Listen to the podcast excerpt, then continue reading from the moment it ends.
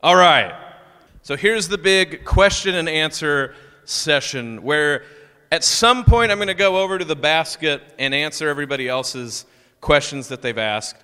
Um, if you have questions about anything that we've talked about so far, questions about the theme of the conference, yeah, if you have silly questions too, maybe I'll answer them, but not too silly. So let's go ahead and start. Oh, is the mic cutting out? No, okay. I thought maybe they didn't want to hear from me. Questions? Go ahead. Do you know that I've written things? Is it Eric to say yourself? No, I'm kidding. The, the Bible. God is my favorite Catholic author. You need to be more specific. So, like, choose a genre. Like, what do you mean? Like, relatively new theology, literature? Catholic generals, comma, books. Books on the Catholic life. That, that I can do. I'll go for one you probably haven't heard about that you should go find. His name is Simon Leys, L E Y S. He wrote a fantastic book called The Hall of Uselessness, which is a very strange sounding title, The Hall of Uselessness. He is a Belgian uh, thinker. He actually studied Chinese literature, art, and history, and he, um, uh, he was in Taiwan uh, when the Maoist revolution was happening. But he writes fantastically about the Catholic life. And so there's this book, it's called, by Simon Leys, called The Hall of Uselessness and it is fantastic. And that's probably one Tim Staples isn't going to tell you. That's a Bo Bonner special. Hall of Uselessness, L E Y S. Good question. More questions? Yes. Well, that one's easy because the St. Louis Cardinals are God's team because God named the highest bishops after the St. Louis Cardinals. Because Remember, for God, all events happen at once. So he looked in the future and he saw Ozzie Smith doing backflips and he saw Bob Gibson beating people. And he's like, I'm going to name my highest bishops cardinals. But you look disappointed, so who do you think? Kansas City Royals. Though I mean, that's very adorable. I remember that time they got lucky and won a World Series. No, look, you guys are going back to like the world's back to what it's going to be, right? The Royals are going to be a, a quadruple A farm team for everyone else. I love, I'll be honest, I love Royals Stadium. It's so weird and 60s in Kansas City. I love Arrowhead and Royals. And to be honest, I really love, um, they're fun to be rivals with, so. But they're not doing good this year, so. Neither are the Cardinals, but back off.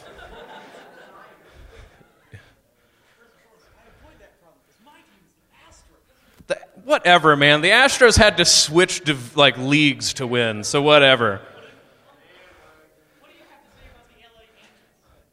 I don't say anything about them. Like what, what, when the when the Cardinals were like, "Oh, Pujols isn't any good anymore," they're like, "Here you go, Angels." No Angels fans? Okay, okay.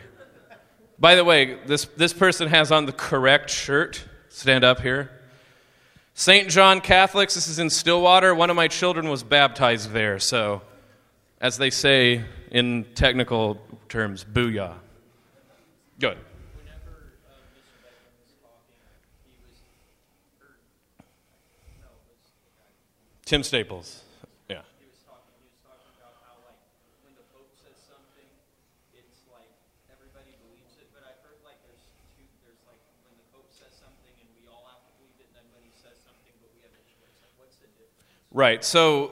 there's a good distinction to be made. When you talk about speaking ex cathedra, the Pope speaks ex cathedra. So the idea is from the chair or from the throne.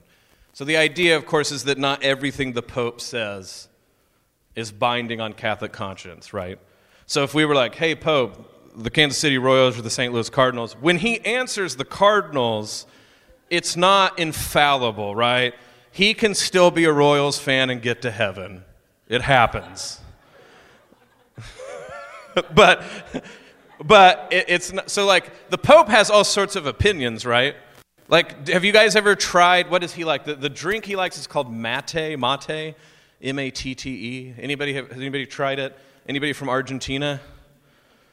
It's not bad, but it should not be declared the infallible best drink out there, right? You don't have to. So, like, just because he likes it, right? So, you see how silly it can get if we act like the, anything the Pope said is his infallible opinion. No, there's very specific conditions. And as they, they've said in the past, when this has happened, the Pope has been very succinct and said, I am making such a declaration.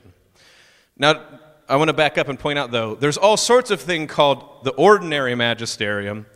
And magisterium is a fancy word just to say the teacher or the teachings, right? Magister means teacher, magisterium means teaching. The ordinary magisterium is things that aren't infallibly said, but that we owe the respect towards, like if your parents gave you advice. I know all of you now, right? All of you think everything your parents say is completely and always right, correct? No one fights with their parents, yeah? What are you laughing about? No, I'm kidding. so, right, we all know that our parents have advice that all of us should follow in a regular way, even though we realize there's a few things you don't have to lie to me in the back of your head that you're like, when I'm 18 and I'm driving my 1978 El Camino to my $400 apartment in a bad part of town with broken IKEA furniture I'm going to do it different. So it's true, right? You're going to you're going to do some stuff different your folks, but that doesn't mean that you shouldn't hold their opinion in respect. And so that would be what you would call the ordinary magisterium of the pope, and that different popes have had different ordinary, and that's usually context dependent. Um, a pope in wartime is probably going to have different concerns than one in peacetime, things like that. But a very good distinction. Does I explain that good enough to you? Sounds good. Over here.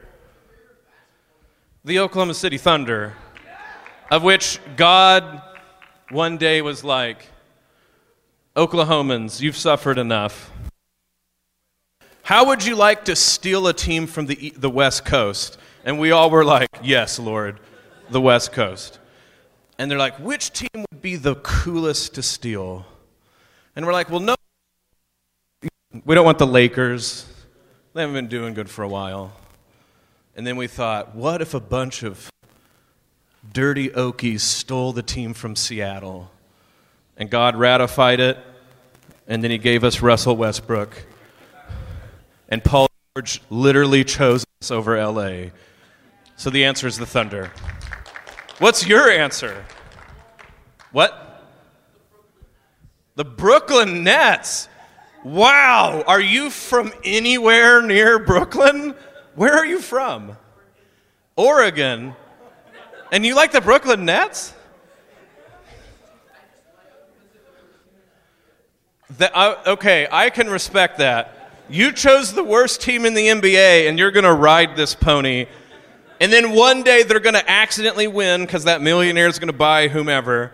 And everyone's going to be like, Brooklyn Nets. And you're going to be like, actually, I liked them when they were the worst team in the NBA. I respect you, kid. Royals fan, talk to that guy. favorite ice cream favorite? I, okay. As a fat person, this all gets very specific. Because what do you mean? Because, like, okay, if you're talking about gelato, I got something for you. Here and here, this you need to get. If you're not from Wichita, you need to get your parents to run by and do this. There's a place called Churn and Burn. And what they do at Churn and Burn is they actually take gelato and then they put it with cappuccino and then they put nitrogen in that bad boy. And it is fantastic. And so get the tiramisu, the tiramisu churn and burn, and you will thank me. You won't remember anything else I said, maybe the Brooklyn Nets stuff, but you'll definitely remember the churn and burn. So if it's churn and burn tiramisu, otherwise, just, you know, varieties of chocolate. Yeah, I'm not, I don't, like, some people, like, act like they're vanilla people. I enjoy a good butter pecan, but mostly just, you know, variations. I like chocolate malts from Braum's. Oklahoma. Braum's, Braum's, Braum's. Okay. Good, good job. Next question. There you go.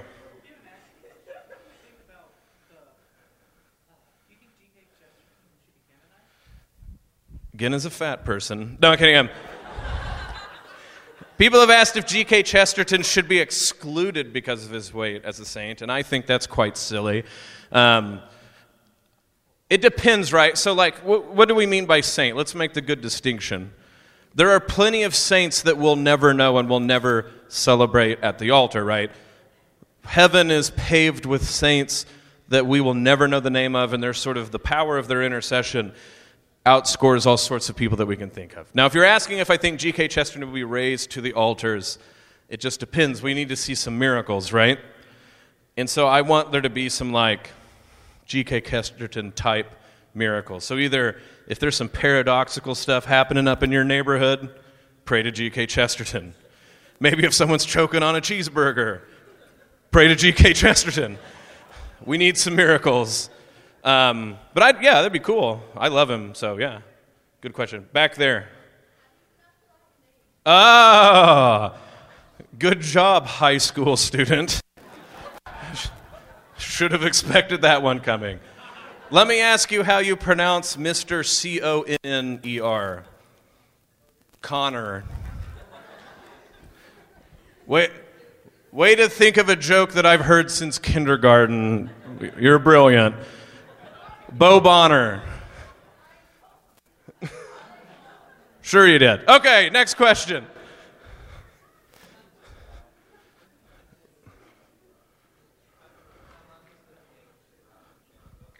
How do they come up with the name for the family Catholic Family Conference? The theme for each year. Well, we I, I, they get about five or six ideas, and then they attach the name to different roosters, and then they make the roosters. No, I don't know. Um, they, they, they talk to me way after it's decided. Um, so like I like me and the Zaritas, they were all like, "Hey, it's this," and we're like, "Cool," and we run with it. So I'm not sure. If you find out more, a, a better discussion than the, the chicken fighting one, then let me know.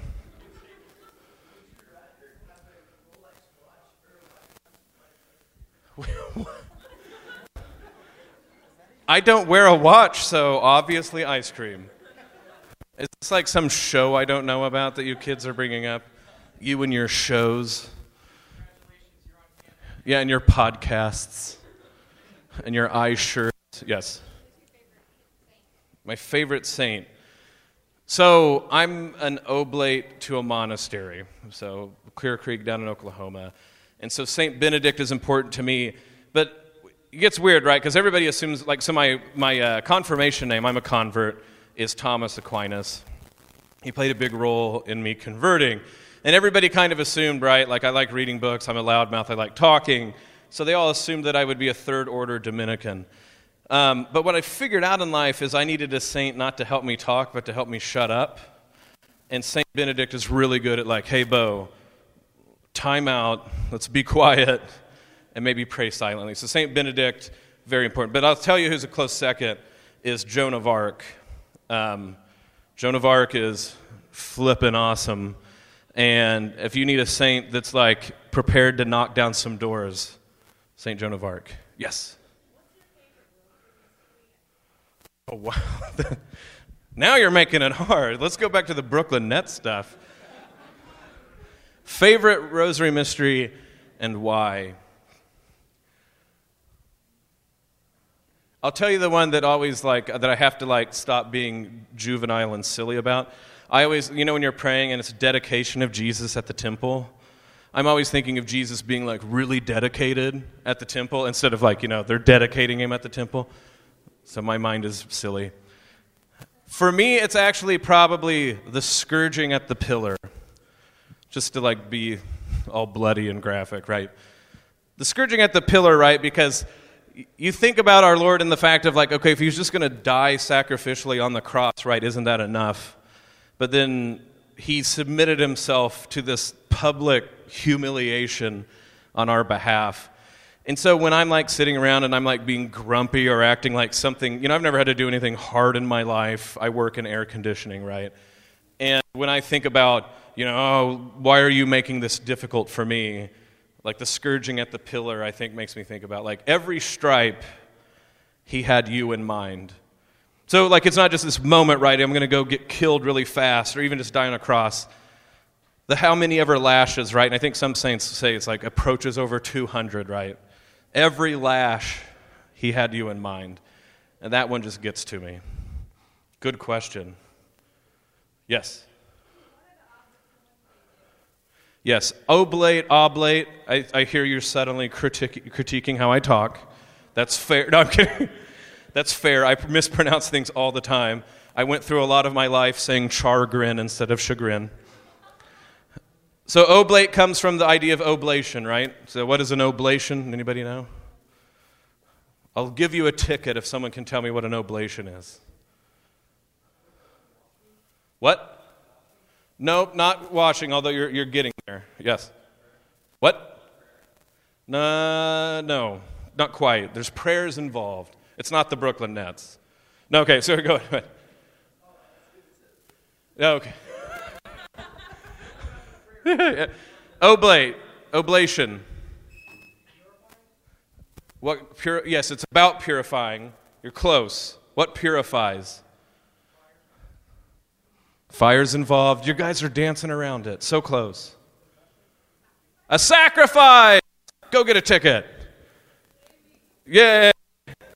So, an oblation is a particular type of sacrifice. When you make an oblation sacrifice, it's a whole burnt sacrifice, right? So, there's all these sacrifices in the Old Testament for the temple system, and there's different sacrifices for this, that, and the other. A whole burnt sacrifice, the word that the, the hardcore word, right, is the Holocaust. A Holocaust is when you take the victim, like the lamb, the cattle, or whatever, and you burn the entire thing. So, an oblation is something you give the Lord in sacrifice totally.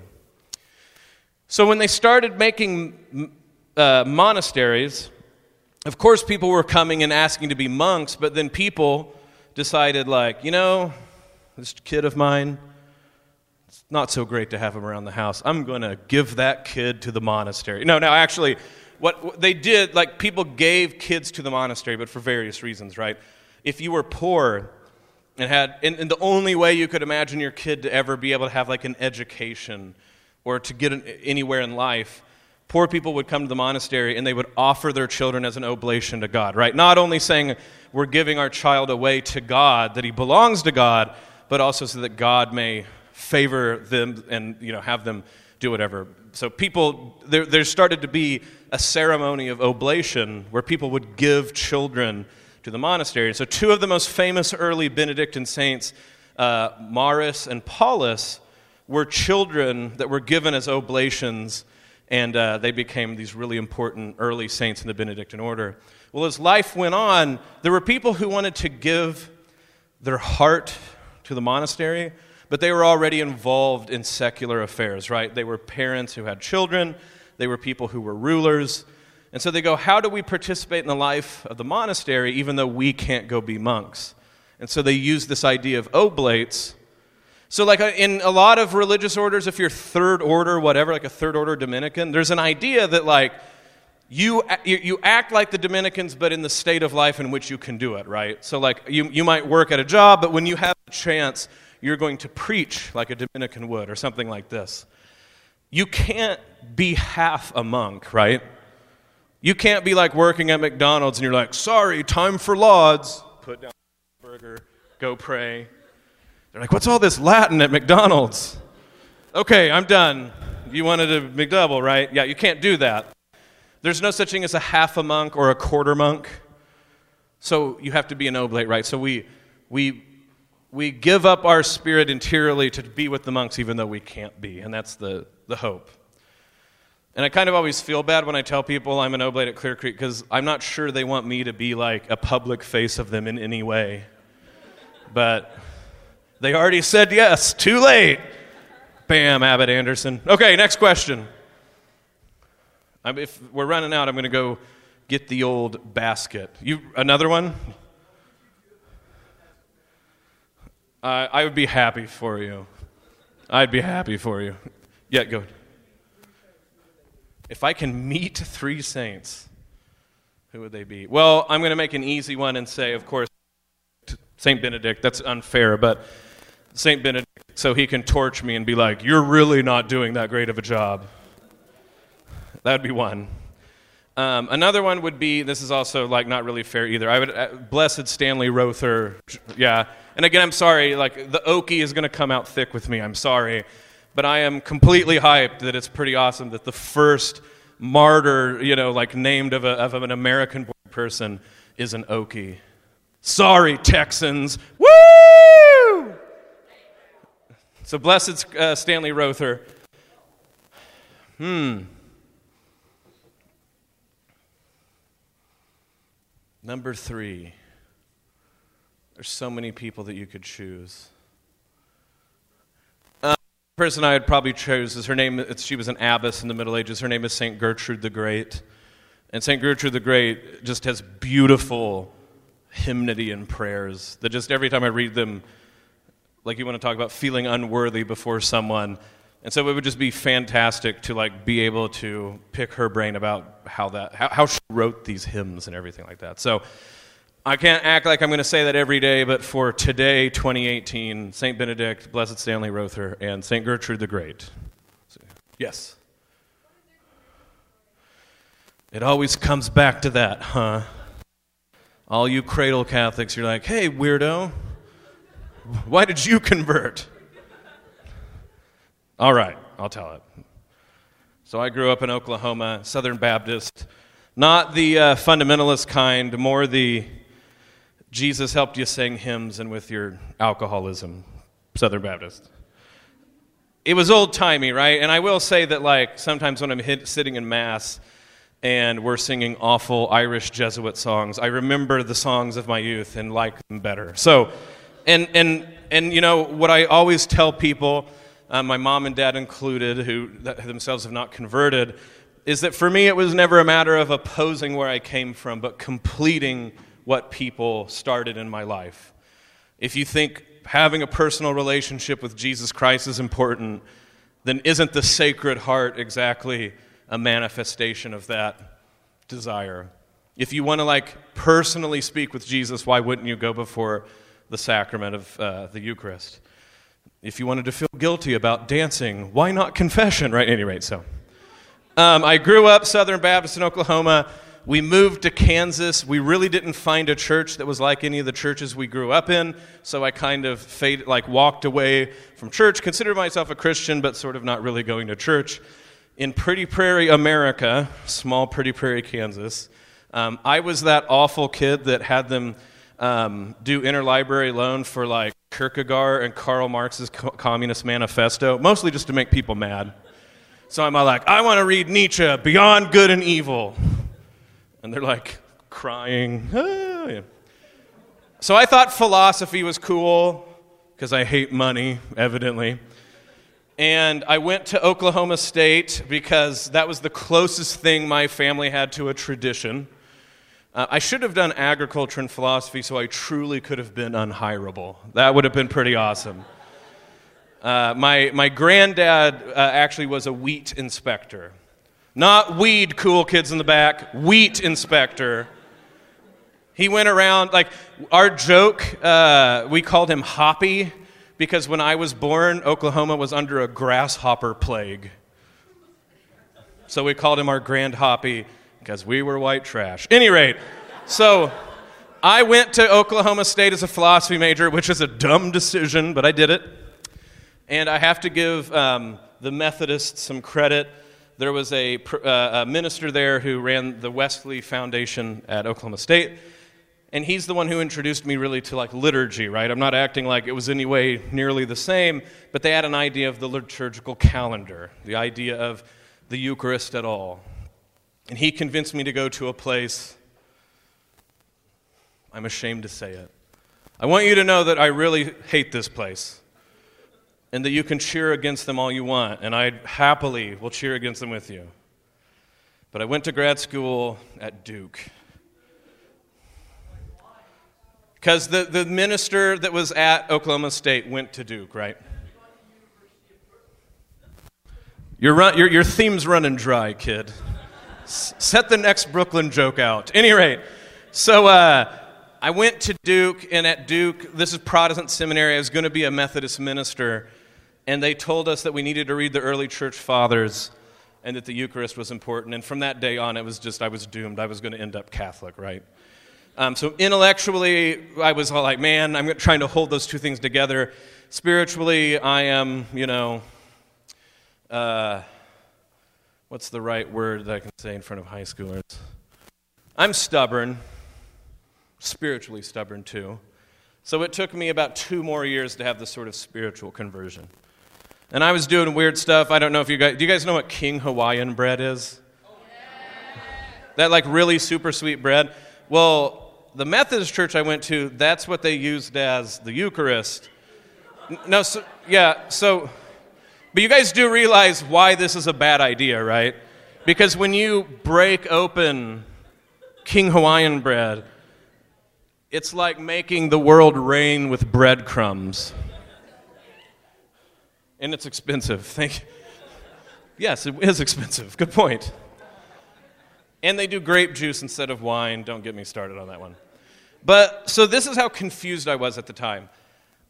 I knew that if we were like so you know this is a, I never grew up we never called anything the Eucharist. We had like the last supper but it was sort of like in Baptist church where I grew up it was completely just like sort of a representation, right? It was almost like a Christmas pageant more than anything else we had like little shot glasses of grape juice. Everybody got their own shot glass. Yeah, it was strange. In the Methodist church, right, they did go like, no, this is really Jesus, but it's kind of like as a mystery or something like this, which I don't know what that means. So for me, I was like, well, if that's Jesus, and those crumbs are Jesus, so I'm telling you, for a couple months, I ate crumbs off the floor because I'm like, if that bread is Jesus, you can't just leave it there. And I think that, like in God's great plan, He decided what was good for Bo was to eat King Hawaiian bread laced with dirt. But, like, you know, I don't know what to do. If you're going to say this is Jesus, it seems to me you can't just flake bread all over the ground. So there was that. And then finally, um, I got. I think my my wife thought that I was having like gastrointestinal issues, but I couldn't make it through a mass. Uh, uh, they're not masses. Through a worship service, without feeling like I was choking. Not like choking. like my my chest. I couldn't breathe, and I would like this went on for weeks where like I would just in the middle like go somewhere else. And then it's one of those moments where, in hindsight, it's very obvious, but all of a sudden I was like, oh, yeah, I shouldn't be here. I was like, so like I jokingly say, God had to choke me out to make me become Catholic. But it was tough, right? So I had to, like, my dad was pretty cool with it. My mom, you know, that, like, becoming Methodist wasn't nearly as big a deal to her, but becoming Catholic seemed like a final break, right? I made that minister in, at Oklahoma State, like, really mad at me. Um, I had to tell people that the job that they had lined up for me, I wasn't going to go do it. I always joke around, right, that Methodist money's pretty good, guys. Catholic money's not.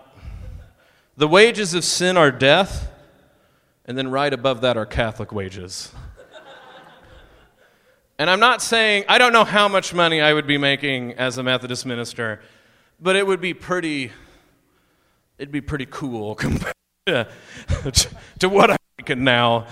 Um, and yeah, so like it was tough to like say that I, I I'm going to give all that up to go follow what I know is the case about the Catholic Church. Now, I'm, you know, I didn't have to face persecutions. I'm not saying anything silly like this.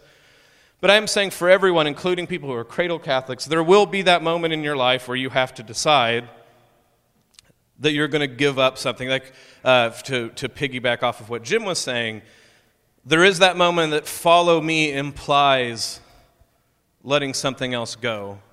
And for you guys, it might be something a lot more subtle. For me, it was pretty obvious, right? It turns out Methodists won't hire Catholics as their ministers. And I agree with them, because that's bad job practice. But it did mean that I had to like do some interesting things to get where I am now. So, thank you for the question. I hope I didn't bore you too much. Also, King Hawaiian bread, don't eat it off the floor. Is this a Brooklyn joke? Are you sure? I want you to think hard about if this is a Brooklyn joke or not. Okay, go ahead. Yeah, okay, yes. Yes. No, no, no, no, no, no, no, no. Okay, good, good point. This isn't like the 12 pack of. No, they will make like entire circles of King Hawaiian bread.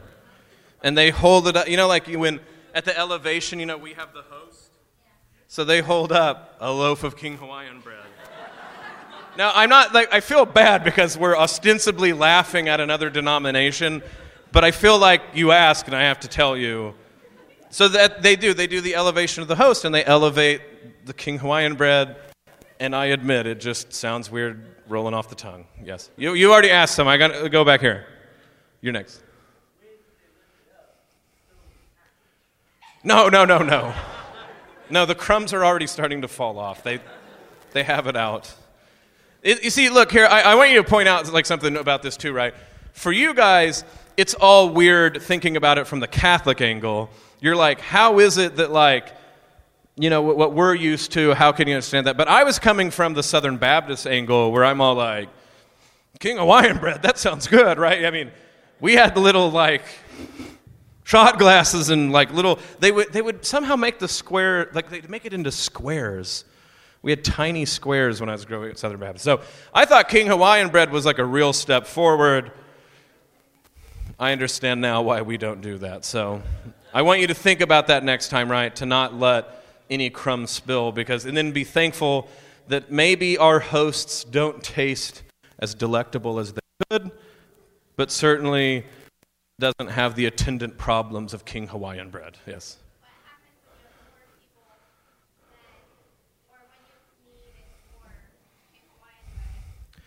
Yeah, uh, you're, starting to run out of my, uh, my memory. I never got to the point where I was the one consecrating the King Hawaiian bread. But I think, no, I mean, but you're right. Like the big places would have more than one. And to be fair, different people did different things. Yeah, no, you know, you know, it's a good point. Like they, they kind of have one central one. I mean, to be charitable, it's the closest. Like if we, you know, like there are some masses where they'll have like the main host, but then they'll have like the plate of other hosts to be reserved. Now they never put it that way, but that's kind of what they're getting at. I'm waiting on you. There has to be someone else before. Okay, there you go. Sorry. What? Uh, I, so I have given up liking cars. Kind of like I've given up on my, my back ever feeling good again. I have a blue Honda Civic, or as I'd like to point out, what a, a fifth of all white males in Des Moines, Iowa drive. I can point this out because on my very block there are two blue Honda Civics. Now, here's the only way that you can determine which one mine is no, no, no. I'm not telling you the license plate. That's weird, Brooklyn kid. what happens is I live on the south side of Des Moines, which you guys probably don't know, but is a, a lot of Italians live there, and the food is fantastic, I can tell you that. And it's almost like predestined, right? Like my wife is uh, very much Italian, and like we can choose all the places to move to Des Moines, and we move to the south side. Now, I'm not saying this has anything to do with Italy. I'm just pointing out that there's a lot of Italians. And then I'm telling you this next thing, and then you make your own decisions. But they shoot off fireworks all year round, even though they are illegal in Des Moines. All year round, all sorts of times during the day. So one time I hear them shooting off fireworks at midnight on my street and I don't go like, what's going on? I'm all like, ah, oh, fireworks, and on my street. So I call the cops, and I'm like, I'm not even mad. I just think you should know they're shooting off like professional fireworks on my street. I look out, and I'm like, yeah, that's on the street by my car. Well, the morning I wake up, they weren't shooting it off the street, they were shooting it off the back of my Honda Civic. talking, talking like Roman candle. I mean, like a box that shoots 30 professional fireworks. and it burned a black mark into the back of my Honda Civic. So if you need to know in Des Moines when a blue Honda Civic drives by you, if you're like, I wonder if that's Bo, if you look and if there's like a Harry Potter like scar from fireworks on the back, that's my blue Honda Civic. Yeah, that was my thought. I, like, what a weird prank, right? I was kind of impressed. What? Yeah, but it costs too much. I'm not. Uh, no, like I, it wouldn't meet my deductible, and I don't care. I don't care. So I guess all I'd say is my, for me, a car's pretty low. If there's no fireworks damage on it, then I like that car. Yes. It, yeah, and that's what I was really worried about. I was like, if only I could be special by my car being vandalized in a very particular way. And God goes, no problem. Harry Potter Honda Civic.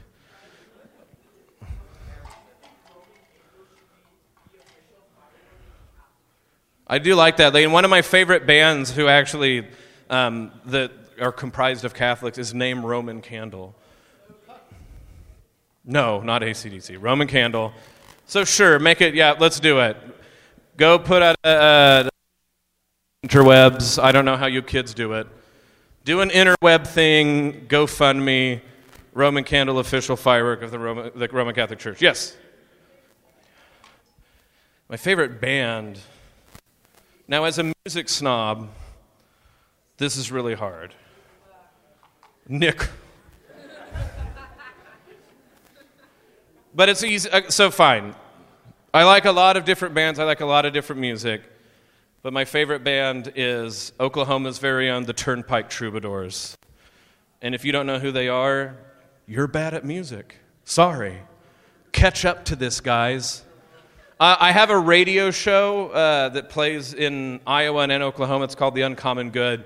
And the intro song that plays before we start is uh, by the Turnpike Troubadours. And they just sing beautiful, down home, red dirt music. So that's my favorite.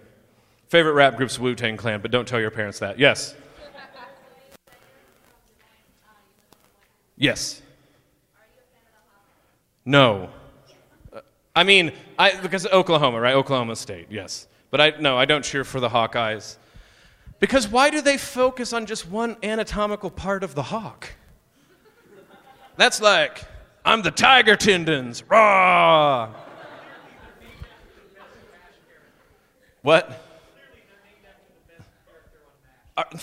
I am at a high school program in 2018, and I'm getting MASH jokes. Salvador, what is going on? Anybody have like Mary Tyler Moore jokes they want to bring out or something? MASH, nice. Uh, fine, yeah, you. Royals again? No? No, I have no clue what you're talking about. What's that? Is this punk music or something? Rap music. Oh, no. I only really like old rap. I am. Not only am I already an old fogey, but then when I start throwing out rap stuff, I'm all like, what about this cool, groovy band from 1991? So, if it's not Tribe Called Quest, I don't know what you're talking about. Yes, go ahead. Why do you kids all like Journey now? No, oh my gosh. You want to talk about something I thought would never I have to worry about is Journey. Like it's the 90s and someone's like Journey and I'm like ha ha ha. No one and then like it was it the Red some ba- some movie had what is it uh, not more than a feeling. Is that what it was? What's Journey even play? I don't feel good about Journey is the point. No! No. That's enough. Thanks, Salvador. Okay, yeah, go ahead. I literally do not do either. No, but like, I one thing that I've like, you know, and like who who else are who else is homeschool weirdos? Homeschool weirdos, yay! So one thing you can do to trick your children is make something that's not cool seem cool because they barely get to do it. So my kids are like, yeah, what is it? Talking Tom Gold Rush. I'm like, yeah, nerds, sure, that's really cool. You don't get to play Minesweeper or whatever you guys play. Yes. My favorite country song, but that's, again, you're asking for one? One favorite ca- country song? No, not Journey.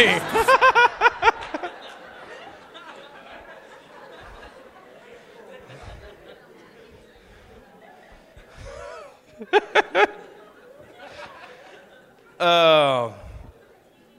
What's the song? Um, there's a song, Jason Boland and the Stragglers. Uh, and it's about. So, do you guys know? Maybe this is going to be make. This is going to tax all of you. I'm sure. I'm going to be amazed. If anyone knows what song I'm talking about, raise your hand and I'll let you go get a ticket. Does anybody know the song Long Black Veil? Like the old country standard, the Long Black Veil? You could sing it. What are the, what's the, how, Do, what are the, just say the lyrics of the chorus. Okay, we got once or twice. Does anybody know it better? Yeah, it's about murder, like country music's about. Years ago, on a cold, okay, that's good. Night. This song is awesome. By the way, they, they had, a, they had a, a, an article, right, where they compared country musicians to rock musicians and about how much crime they committed. And the country musicians had the rock stars beat by a hundredfold because country musicians are nuts, like if it's before 1980. Do you got Johnny Paycheck? Johnny Paycheck killed a man, all right? Johnny Cash, thrown in jail, dealing drugs, right? So, like, point being is you think your rap music and your rock and the roll is cool, but you're wrong. Country music. So Jason Boland has a song called uh, not Night Light Writer's Lament. It's called, uh, but it's a song that's a sequel to The Long Black Veil, and it is perfect country music. And so if you want to know, it's Jason Boland. The, the, the album is called um, Rancho Alto, and it is fantastic. So, yes my favorite movie. Uh, I watch too many movies. So did you, did any of you ever like? This is me trying my best to connect to you kids. All right. So just give me credit for the effort. Did any of you get Movie Pass? Yeah, and it's it's going away, right? It's, it was a scam for, against them. You paid $10 and you could watch a movie a day for the month for 10 bucks and never pay anything else. So I think what they were thinking is like, yeah, you know, people get movie pass, watch one or two. Like I tried to watch as many movies as possible. Even if they were absolute junk, I would watch them because I'm like, to make this work out. So you're asking me like a recent movie or like supposedly of all time?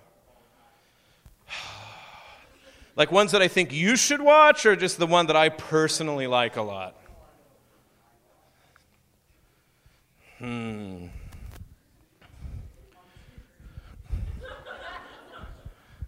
I can see that you think you're the jokester of this room.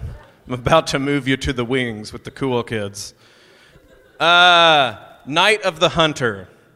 It's a black and white movie from the 50s, I think. Uh, it's where, so like, have you ever seen a movie where someone writes love and hate, like on their knuckles as tattoos? That's where they get it from and it's about this like sort of evil preacher who uh, preacher man who's like at any rate it's, it's a fantastic movie beautifully written a good moral tale night of the hunter. Yes and then you go ahead. Yep. I like italian food. I don't know the italian music as well. Who do you have in mind? Yeah well i mean he's fantastic but no i don't have him rocking in my civic unfortunately. But it's good stuff. Yes, go ahead. Wait, what? Okay, I'll go. The, what now? No. I'm getting in trouble. Yes. My favorite comedy movie. This is where I'll get in a lot of trouble.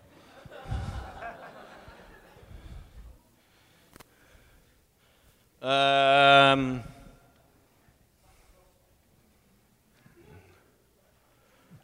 I don't know. Comedy mu- movies is more like, you know, it's, it, it, it's like what, like plays an important role in you growing up, right? So I won't even admit that it's like that funny of a movie, but I remember watching Blues Brothers with my mom and dad early growing up. So I'm not act for your souls, I'm not acting like you should watch Blues Brothers, but go ahead and then you. Yeah, I love The Princess Bride. I can, I, can, I can completely and utterly tell all of you to watch The Princess Bride multiple times. Good. He has the complete script memorized. Yeah, your dad would. yes. My favorite joke. You guys, you guys are all smart. I see that you're trying to get me kicked out of the family conference. I no, I don't want to hear your version of my favorite joke. Um, yeah. No, I, I can't tell you a joke off the top of my head. I. Yeah, like that. Like so. Yeah, if I was thinking better, I would have said, "Sorry, buddy, the Kansas City Royals." but that's mean. Yeah. So I'll have to think about that one. I'm sorry. Yes, go ahead. Do I like Garth Brooks? I have a weird love hate relationship with Garth Brooks. He did go to Oklahoma State. Um, he likes our track program, but that is not real country music. I'm sorry. Yeah, you heard me. It's not. Sorry. It's not a. So go, I'm, I'm at, I am now officially ignoring you. Yes. what? What? doesn't like country roads and taking them home? Oh wait, so there's so okay over here. Yep.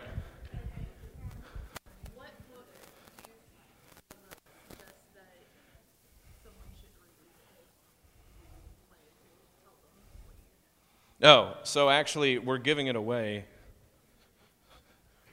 Good question. Good. If there was one book I was like, you need to read this for like your spiritual life. Oh, maybe someone already took it. Did uh, someone take the book by um, uh, Father Philippe? Like Interior Freedom? Like you had that. I thought someone took it. So Father Philippe uh, is a, he writes these wonderful short books, and one's called um, Achieving and Maintaining Peace, and that book is you all should read it tomorrow. It's that good. So anything by Father Philippe? Yes.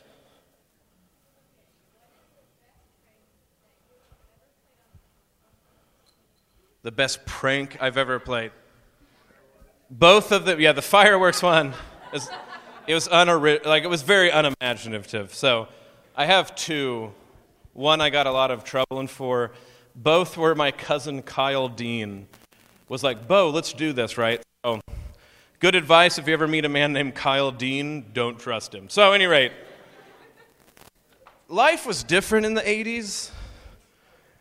My parents let us all watch Predator 2, and we were all under 10. It was a bad idea. So, this movie, again, I don't recommend it for your souls, but it was plenty scary. And here comes my cousin Kyle. He's like, Bo, I got a plan. And he's like, I'm going to go hide. Like, like my, we lived out in the woods, and my uncle had this huge two trees that joined together. And he's like, I'm going to perch myself up there and you walk the cousins through, and I'll jump out and scare them. And I'm like, Kyle, that sounds mean. Brilliant plan, yes. Because I was a bad kid. So I'm the Pied Piper. All my younger, you know, my brother and cousins, doopa doopa doopa doo. Hey guys, what about Predator 2? And my cousin Kyle jumps out. Wah! and scares my brother so much that I'm not joking. This isn't an expression, this is the state of facts. He pooped his pants. And then we're all like, oh no, right? Because we're like, how do we deal with this? How do we find new pants in the woods? How do we not? And so, any rate, we didn't. We got in loads of trouble. And then my brother, subsequently, when he was up for prom king at Pretty Prairie, Kansas, you know, you're supposed to be like, what's your favorite movie? What's your favorite whatever? And then what's one embarrassing moment? And most people are like, I sneezed one time. Ha ha ha. My brother told that story and won prom king. The other time, I was just swinging through Medford, Oklahoma. That's where my uncle, I mean, my cousin Kyle lived. And he's like, hey, Bo, I want to play a real, real quick prank on my buddy Chris. I'm like, sure, this can't be a problem. I've not learned anything from when we were children. So he had the key to that guy's house, and he wasn't home.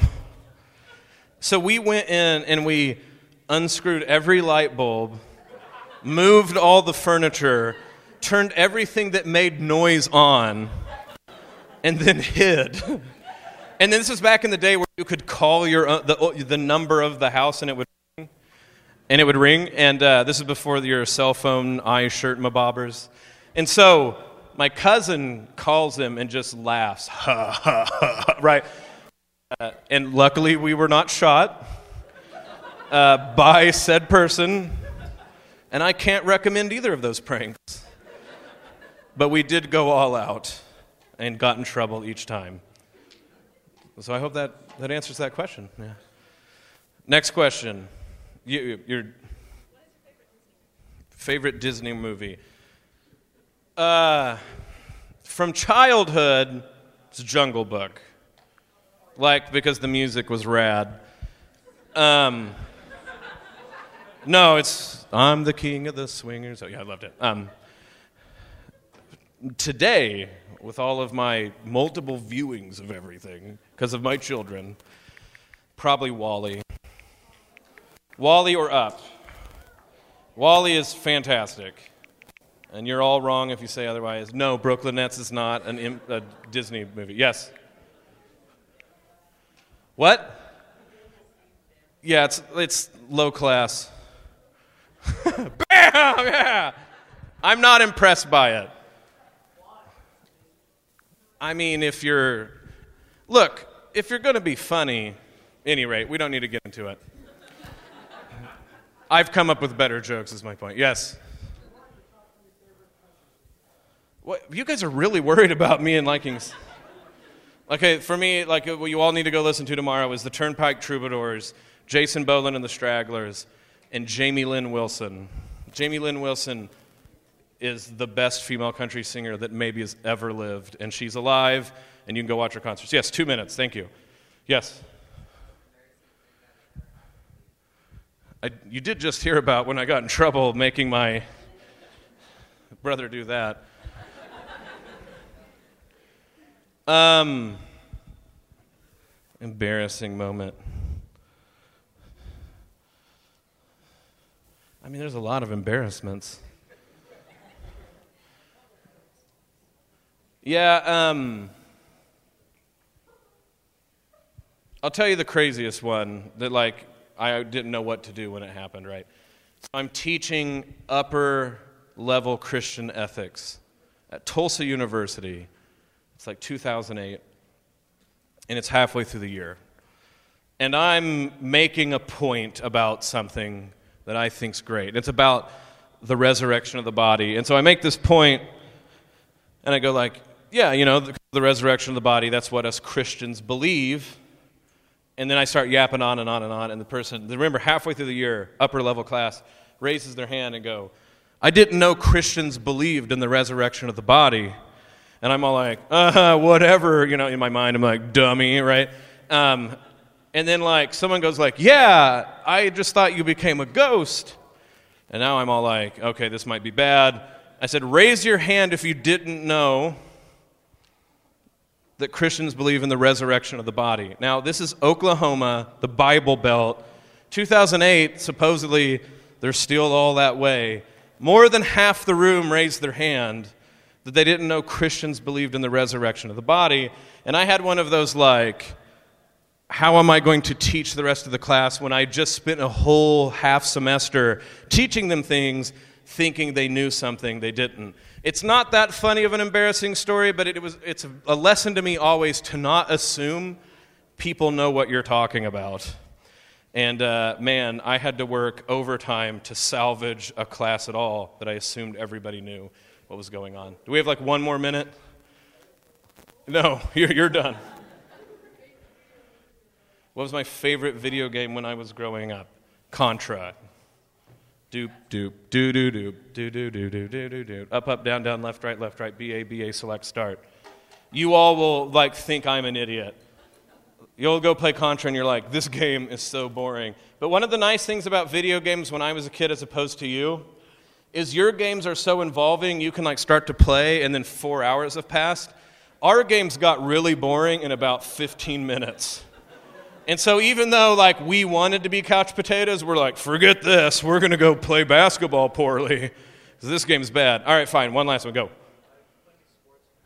I played all the sports because Pretty Prairie was 1A. So I started eight man football, played basketball, ran track, quiz bowl, where, whatever girls were doing, I was doing that sport or in that. And so the one thing that I'll say was cool about growing up in the 90s in a 1A little small town was like we got to do everything. What's now the funniest thing you all look at me and go like if I told you I played defensive end in high school, you're like, well, yeah, Bo, you're tubby. You wouldn't say that, but you meant it. Um, what's funny is when I played high school football, defensive end, I weighed 140 pounds and played on the defensive line. And then I got a freshman 100. Not a freshman 15. I graduated high school 145 pounds, and by the time I was in my sophomore year, 245. Because that's what happens to Bonners. It's just, just this there's like this death switch that flips, and then it's like, bam! My dad was the same way. I look, I tell my kids this all the time. I'm all like, oh, you're skinny now. Eat what you want, thin guy. So I actually like being big. People get out of my way. when I get seconds, no one's ever like, Bo. They're like, oh, he needs that to survive. so I'm cool with it. Are we ready to start moving people over? All right, so what we got next, thank you for all of the questions. It was inordinately about music and the Brooklyn Nets, but we can't control everything in life, I suppose. If you can stand up and head over that way, we got our next segment. So thank you very much.